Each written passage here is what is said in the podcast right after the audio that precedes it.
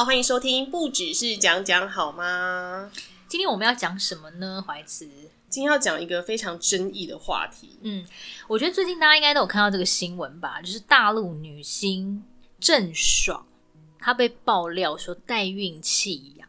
然后呢，他现在已经好像蛮惨的，然后被演艺圈封杀，而且呢，他还被大中国的那个广电总局点名说他德不优，法不容。哇塞，所以听起来很严重。可是那时候我听到这个新闻的时候，也是还蛮惊讶的。我也是还蛮惊讶，就想说，哇，这看起来就是这样的一个呃满面笑容的小女孩，怎么会是背地是这样子的人啊？对啊，而且她讲 的，然后那三姑六婆的个性，我看说，哇塞哇塞，她怎么会这样啊？然后就一直去划那个新闻。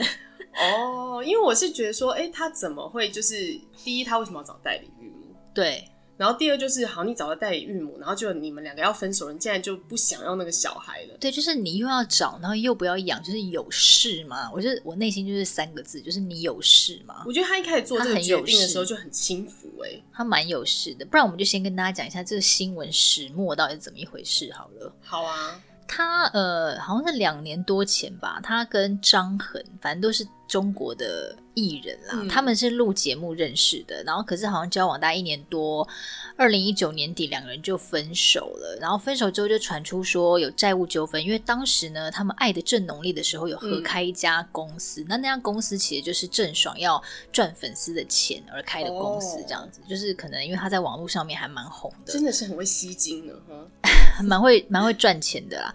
但后来就有爆出，因为你知道郑爽很多粉丝，对，所以他只要每分手。一个男朋友，那些粉丝就会去黑那些男生。哇塞！对对对对。然后后来呢，网络上面就是有传出张恒有诈骗啊，然后什么卷款潜逃到美国啊。嗯。所以后来就是有上两个人有上法庭，但是到底这个男的张恒他有做这些事情吗？就没有想到呢，嗯、事情就在今年的一月底就炸开来了。嗯，对，就张恒就在微博上面发文，他就说：“我根本就没有什么卷款潜逃，那为什么我要？”滞留在美国一年多呢，是因为我必须要照顾两个年幼无辜的小生命，我很、oh. 我是实属无奈。诶，那大家就在想说，为什么会有两个小生命？哈，对啊。那网络上面就流传出两张小孩的出生证明，母亲栏就写着郑爽。真爽，真 爽，对，真爽的英文名字，就大家就是哇，就是哇塞，居然是他跟郑爽生的小孩。可是两个小孩为什么出生只隔了一个多月，所以才想说，欸、哦，这这个妈妈这么厉害吗？哦？所以他们不是双胞胎哦？不是，他应该是找两个。我一直误以为是双胞胎诶。嗯，如果以这样看的话，应该是有找两个代理孕母啦。哦，对。那也有爆出说两个人在二零一九年有领证结婚等等之类的，但是其实他们要生小孩什么的也是他们的自由，嗯、只是说呢，后来立刻疯传一段录音档，内容就是他们在讨论这个小孩要如何处理。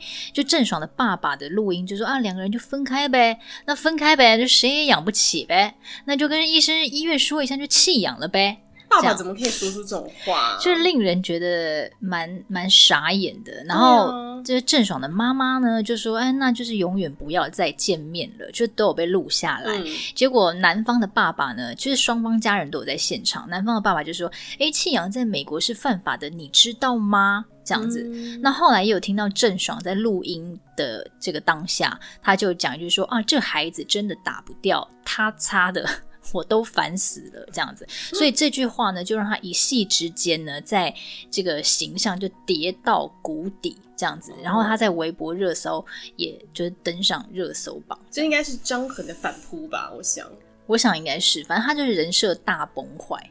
这人设怎么可能不崩坏啊？就是大家会想说，哇，就因为之前郑爽已经有很多黑料了嘛。对。可是每每她有一些怪异的举动的时候呢，她的粉丝都会出来替她护航，说啊，反正我们家的这个郑爽啊，她就是一个真性情的女明星，所以多真性情。就是例如说，她常常会做出一些异于常人的举动，例如说。嗯在记者会上，明明她也不是女主角，可她却站到 C 位。哎呦，可以这样子？然后本来是 C 位的女星就傻眼，想说她怎么会突然站到我的位置？那不然就是她有上直播啊，直播带货，大陆不是很流行嘛？嗯、就她突然带货带到一半，就突然说：“我真的觉得，我真的觉得我真的没有办法坐在这里了。”为什么呢？就他突然情绪大爆发，就突然不想再直播带货，然后旁边那两个主持人也是当场傻眼，想说：“哎、欸，我们不是请你来吗？你怎么突然之间整个态度大转变？”对啊，还有他之前这不用赔钱吗？不知道。还有他之前去那个。呃，是中国大陆不是有很多那种评分的节目嘛？他们是评审还是什么之类的？嗯哦、对对对。然后他就突然情绪也是大暴走，说：“你们就是不公平什么什么的。我只要轮到我们的队，就是故意怎样扣我们分啊，类似这样的话。”他就整个大发飙，嗯、然后旁边是吴尊，镜头就有拍到吴尊也是当场傻眼。反正他就是常会做出一些这种令人家傻眼的举动。哦记得他还有带过精代言过精品品牌，对，然后也是。拍摄到一半，人就突然去厕所之后不见了。哎、欸，后来这件反正这件事情就让他在金呃大陆的精品圈、时尚圈就是黑掉了好几年。哦、后来他才重回，就是时尚代言。刚刚对，他才刚重回时尚代言，结果代言好像 Prada 吧，九天九天。对，结果立刻因为这件代孕弃养的事件又立刻黑掉，所以又被撤掉。所以其实他是常登上那个热搜榜的女明星，嗯，但是没有想到这一次呢，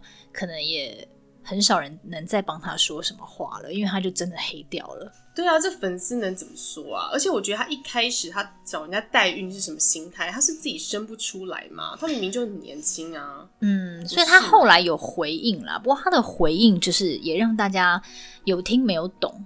他好像有回应两次，嗯、然后回应是说啊，这是我很伤心跟私密的事情啊。那本来不愿意在大家面前曝光，可是他就是巴拉巴拉讲很多啦。然后他每次回应完了。那下面就有有些网友说：“哇，真的是很厉害耶！就是为什么他讲了这么多，我却不不晓得他在说些什么？”呃，对对对，他好像讲话很跳针诶。对，就是他会呃，现在在在讲 A，下一句忽然变到 D。对，对对，然后就会觉得，哎，这个逻辑是有吗？对，他就是讲话没有什么逻辑。那后，后来还有提到一段是说，呃，这个本来完全的版本录音版本是在六小时，嗯，然后呃，可是后来是经过突然。可能剪辑或是怎么样的一些、oh. 对，然后他就说啊，谁家女儿谁心疼？我爸妈只希望能不要哭了，赶快睡一觉。嗯、那一晚是爸妈陪着，反正他们有点像是各说各话。Oh. 对对对，那这个地方呢，我觉得就不需要把它全部念出来，因为我觉得也是有点浪费时间。反正他的重点就是在说那个男生就是有点骗他钱还是怎么样的，嗯，有点像是女生在说这一方的话。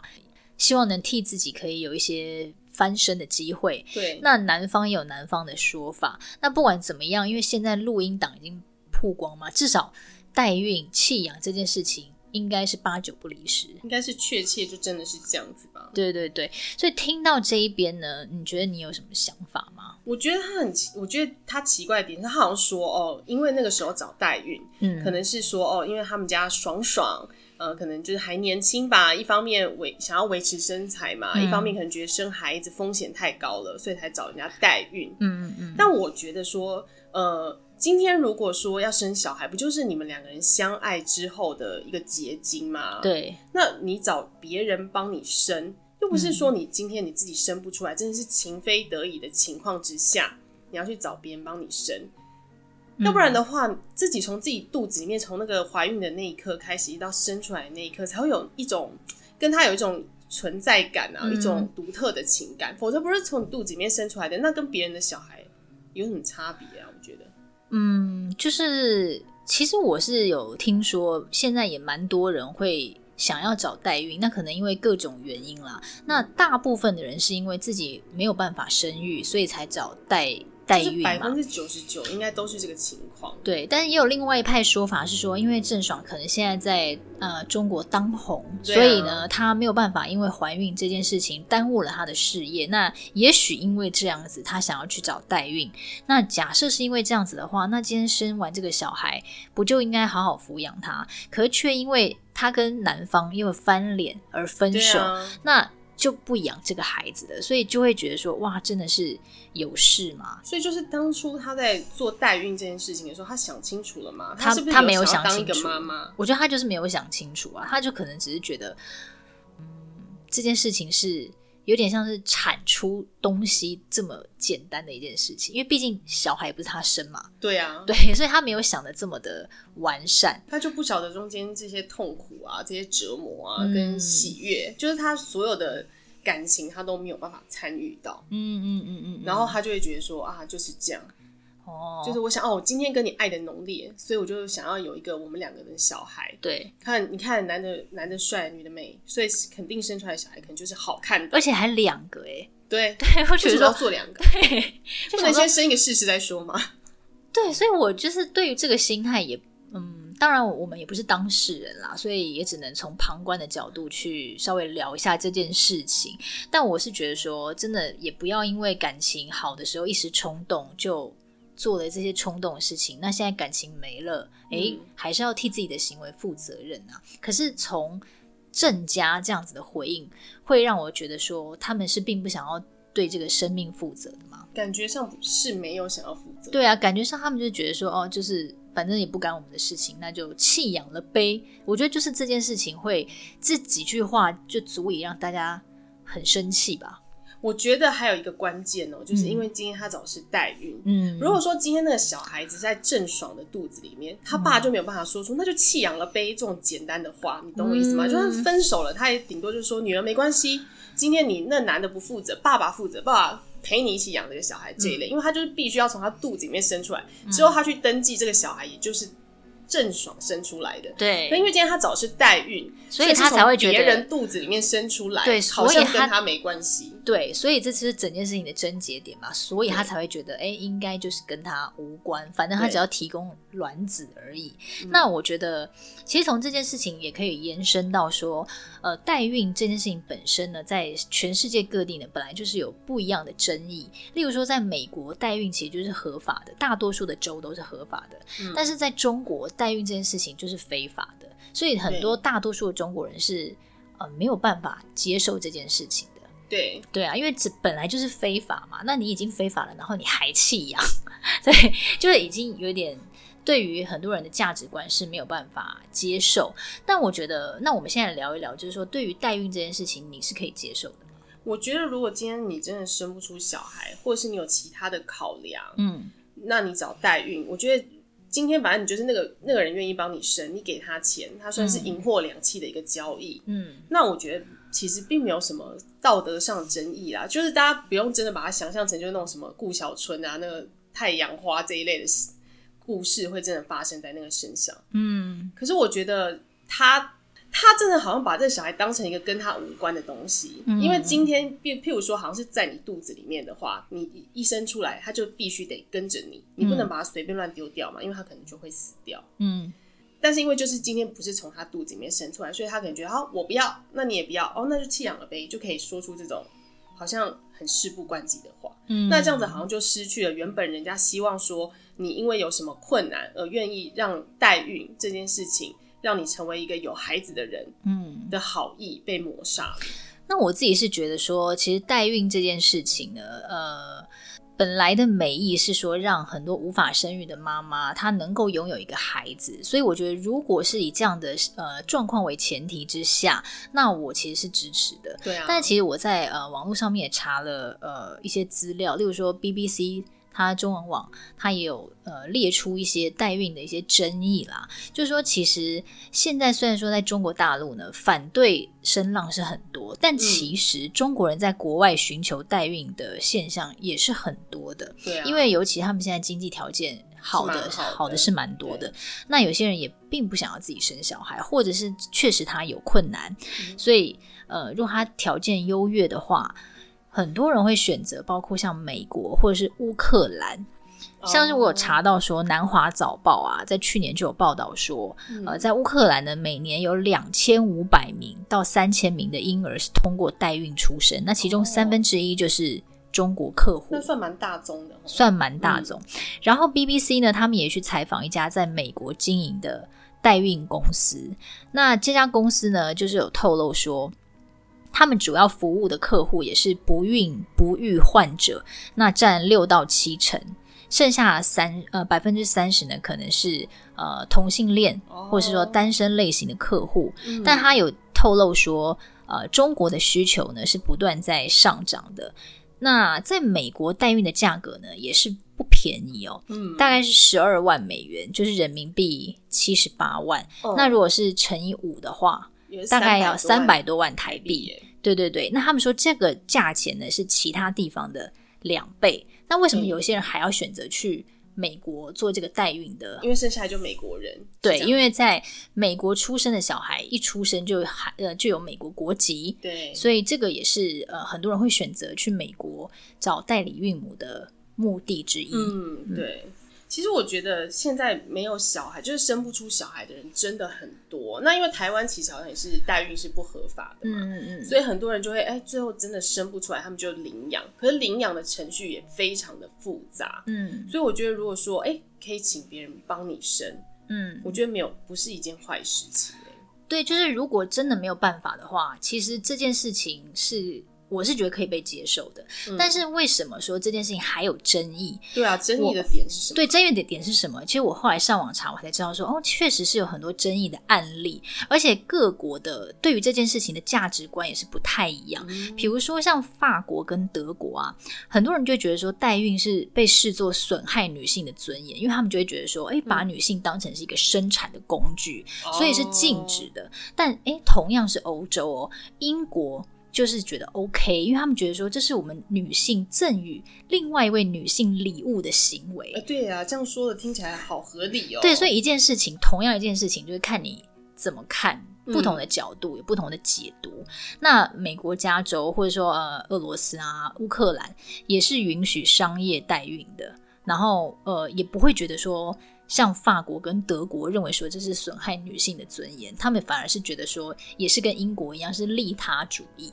可是我在呃网络上面也查到了一些案例啦，就是有道德方面的争议。比如说呢，在一九八六年，美国有一个宝宝呢，他是透过传统代孕。那传统代孕就不是说不是说只是请代理孕母生，嗯、是爸爸的精子直接跟代理孕母的卵子结合，欸、所以就是变成是妈妈本身没有出到来，就是没有出到任何的力，这样 可以可以这么讲，就是说代理孕母会真正是在。血缘上是这个孩子的妈妈，oh. 这是传统方式的代孕这样子，欸、所以结果孩子出生之后呢，代理孕母就对这个小孩有感情了，他就拒绝呃交出小孩，oh. 所以呃这个父母就诉诸法庭嘛，然后最后法官就判定说，嗯、这个宝宝呢，因为法律上意义的母亲呢是这个代理孕母。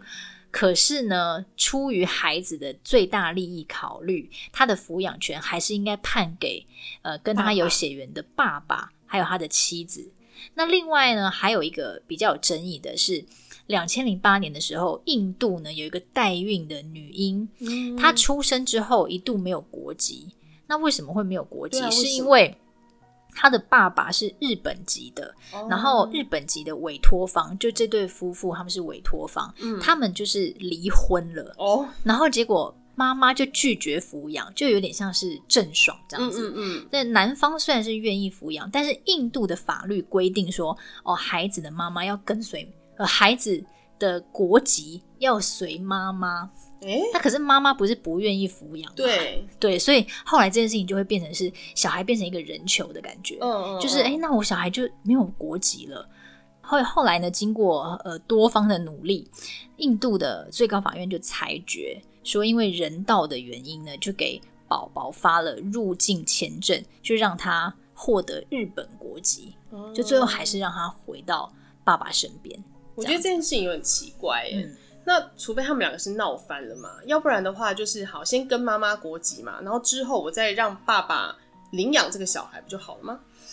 对啊，可是我觉得就是因为各国的法律不一样，所以要走法律程序的时候就会变得很麻烦。嗯、对，二零一四年的时候也有一个比较有争议的点。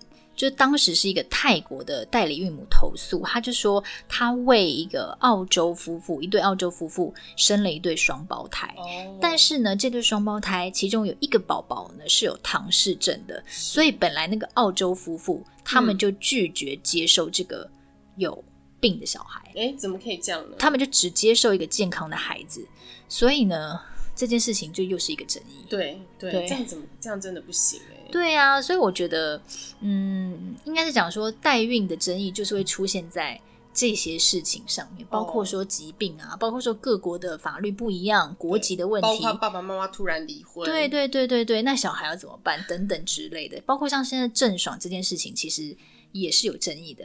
而且，因为他们当初如果说想要生小孩的话，照理说这对夫妻感情应该是蛮好的啊，所以就是要想清楚。哎，怎么会这样子呢？真的是令人不解。对啊，而且你看哦，那。我们是从郑爽这件事情看到代孕的一些争议嘛，嗯，所以也趁这一集跟大家来聊一聊这样子。嗯、那我觉得整件事情其实有一个新闻标题就下的很好，他就下说情侣变怨偶，那代孕的女儿就成了最大牺牲者。那也是跟我们刚刚查到的代孕争议一样嘛，就说你今天如果你是一个价值观正确的人，嗯，其实代孕。的争议相对就会很小，对啊，对啊。可是如果你今天是像这样子，嗯，有一点你知道诡异的逻辑、呃、逻辑的话，那这个如果透过这个方式生出来的小孩，可能就会出现很多很多的争议。那新出生的生命本来就是很无辜的、啊，为什么要让他们变成牺牲者呢？就是大家可以好好所以在代孕思考一下，以后在代孕之前，可能还要做一些什么精神之类的检测。确定你这个父母是非常身心健康的，对，然后再签一些合约，而且小孩确定你要这个小孩，对，不管怎么样，你都一定要，就算你们两个离婚，你们要给我带走，嗯，这样才可以帮他代孕，你好危险哦，代孕母。那很多网友啊，或者说很多的民众，其实也会关心说，哎，那小孩现在到底怎么样了？不过我觉得好像好险，好像还好，因为这对孙女的情况呢，就是张恒的爸爸就透露说，现在是张恒还有张恒的妈妈在美国。照顾了，oh. 就至少还是有爸爸愿意关心，对啊，对对，我觉得这男的反而好像比较还 OK 啊，对啊，就正常人啊。然后他就是呃，张恒也有透露说很后悔当初因为不成熟，所以想要做出这样子的决定。但是呢，他一定会负起当爸爸的责任，把这两个小孩照顾好。嗯。那我觉得也算是。至少爸爸还愿意。对啊，至少他们两个之之中是有一个人算是比较正常一点。嗯嗯嗯，而且他们家的价值观好像也比较合理。那这小孩给他们养的话，也以后可能也不会走到比较歪的路。希望。对啊，因为郑给郑爽他们家养，我觉得很可怕。对啊，而且你看哦，他小孩长大，然后听到这件事情，其实小孩也是会很受伤。其实他们 Google 就会找到，哎，对呀，好可怜哦。嗯，所以真的是啊。对，那也许郑爽也有一天突然，你知道，个性突然哎回归正常，然后也搞不好他也飞去美国当好妈妈也不一定啊。对啦，对啦，这一切都很。对啊，一切都很难讲。只是说这件事情呢，就是今天刚好趁这个新闻事件跟大家聊一聊，代孕其实是有很多争议的。那也就是因为有这些争议，所以其实各国对于他的态度也不不尽相同，所以这也是为什么各国的法律很难统一的原因之一。对，所以希望大家在决定要生小孩，啊、不管你是要自己生还是找别人生，嗯，anyway，就是希望大家可以考虑清楚再生下这个生命，嗯，它是一个生命，嗯，要珍珍惜，对，要珍惜生命啦，好不好？对，好，对啊，那就是我们今天的分享喽，嗯，下集见啦，拜拜，拜拜。